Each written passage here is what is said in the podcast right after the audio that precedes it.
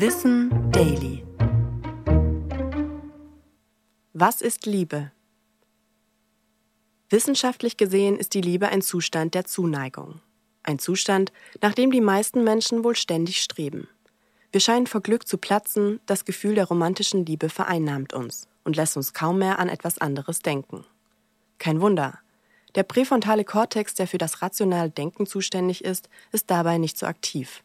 Das zeigt eine Studie, bei der Personen das Bild des Partners oder der Partnerin gezeigt wurden. Die Areale dagegen, in denen unter anderem das Bindungshormon Oxytocin eine Rolle spielt, waren aktiv. Durch die riesige Ladung an Dopamin im Hirn gleicht die Verliebtheit sogar einer Sucht. Gleichzeitig sinkt bei vielen aber der Serotoninspiegel, was Verliebte in eine Art obsessive Zwangsstörung befördert. Aus Sicht der Evolution erhöht all das die Chancen auf gesunden Nachwuchs, der geschützt aufwächst und damit den Fortbestand der Spezies sichert. Denn in unserem Körper und Hirn sorgt die Liebe dafür, einfacher Bindungen einzugehen und zu halten. Der Rausch im Hirn nimmt aber mit der Zeit wieder ab oder verändert sich. Aus Verliebtsein wird Liebe.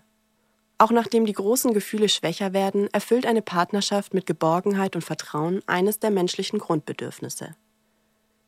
Neben dem biologischen Anteil hat die Liebe wohl auch eine gesellschaftliche Seite, bestehend aus Normen und Vorstellungen, wie die Liebe zu sein hat.